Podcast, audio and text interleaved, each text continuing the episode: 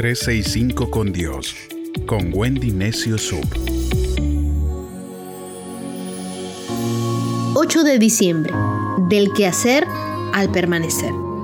La gran mayoría de veces tiendo a exigirme mucho. Quiero ser productiva, eficaz, dar soluciones a los problemas y resolver los pendientes antes de tener una gran lista de quehaceres. Estuve leyendo Juan capítulo 15, versos del 4 al 10. Y Jesús decía, Sigan unidos a mí y yo seguiré unido a ustedes.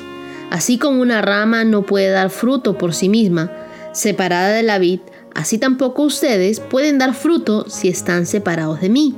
Yo soy la vid y ustedes son las ramas.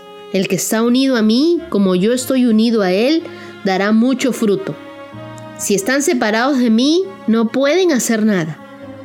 El que no está unido a mí, lo echarán fuera y se seca, así como le pasa a las ramas que se recogen y se echan al fuego y se queman. Si ustedes siguen unidos a mí y mis palabras permanecen en ustedes, pueden pedir lo que quieran y se les dará. Mi Padre es glorificado cuando ustedes dan mucho fruto y de esa manera muestran que son mis discípulos. Así como el Padre me ama a mí, así también yo los amo a ustedes. No se aparten de mi amor. Si obedecen mis mandamientos, no se apartarán de mi amor, así como yo obedezco los mandamientos de mi Padre y su amor no se aparta de mí. La alegoría de Jesús es sencilla, es como el cuidador de la viña. Él vive y ama para persuadir lo mejor para sus vides. Él, consciente, poda, bendice y corta. Su propósito es uno. ¿Qué puedo hacer para incitar la producción? Dios es un horticultor capaz que supervisa cuidadosamente la viña. Y Jesús desempeña el papel de la viña. Los que no somos jardineros podemos confundir la vida y la rama. La vid es la raíz, el tronco de la planta, que lleva los nutrientes a las ramas. Y Jesús hace una afirmación sorprendente. Yo soy la vida y ustedes son las ramas. Jesús es la verdadera raíz de la vida. Si algo bueno llega a nuestras vidas, Él es el conducto. ¿Y quiénes somos nosotros?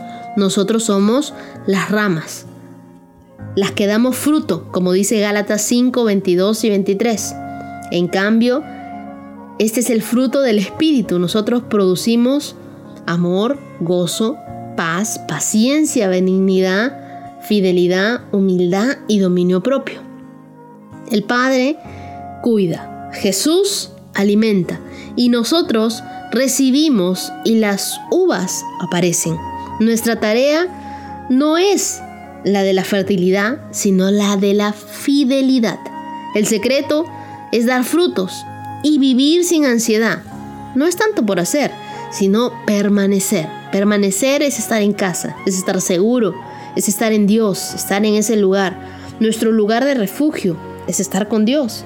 Nos sentimos cómodos en su presencia y somos libres. Descansemos en Él, encontremos nuestro alimento en Él.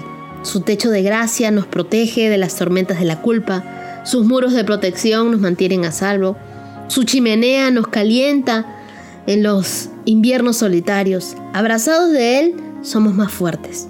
La rama nunca suelta a la vid, nunca. La verdadera prioridad de la rama es aferrarse a la vid.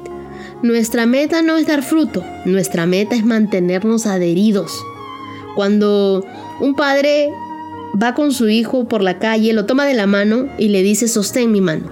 No le dice memorízate el mapa y trata de esquivar el tráfico, solo le da una instrucción, sostén mi mano. Dios hace lo mismo con nosotros. No te sobrecargues de listas de pendientes. No nutras tu ansiedad con el miedo de no cumplirlas. Tu meta no es conocer cada detalle de tu futuro. Tu meta es sostener la mano de aquel que nunca jamás te va a soltar. La Biblia dice en Mateo capítulo 6, versos del 25 al 26. Por ello, les aconsejo que no se preocupen por la comida o la bebida o la ropa es mucho más importante tener vida y un cuerpo que tener que comer y que vestir. Fíjense en los pájaros, que no siembran ni cosechan, ni andan guardando comida, y el Padre Celestial los alimenta. Para Él, ustedes valen más que cualquier ave. Fíjense entonces, tú ves a las aves tranquilas y felices, haciendo donde se les da la gana, no están estreñidas, no están con el ceño fruncido, no están malhumoradas, no son gruñonas, tampoco parecen tener sueño. Las aves cantan, las aves silban, las aves vuelan alto. Y ojo a esto, no siembran ni cosechan, dejan que Dios las alimente.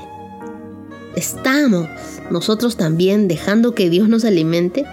¿Estamos al cuidado de Dios o nos hemos divorciado de Él? ¿Cómo desarmaremos la ansiedad de nuestra vida?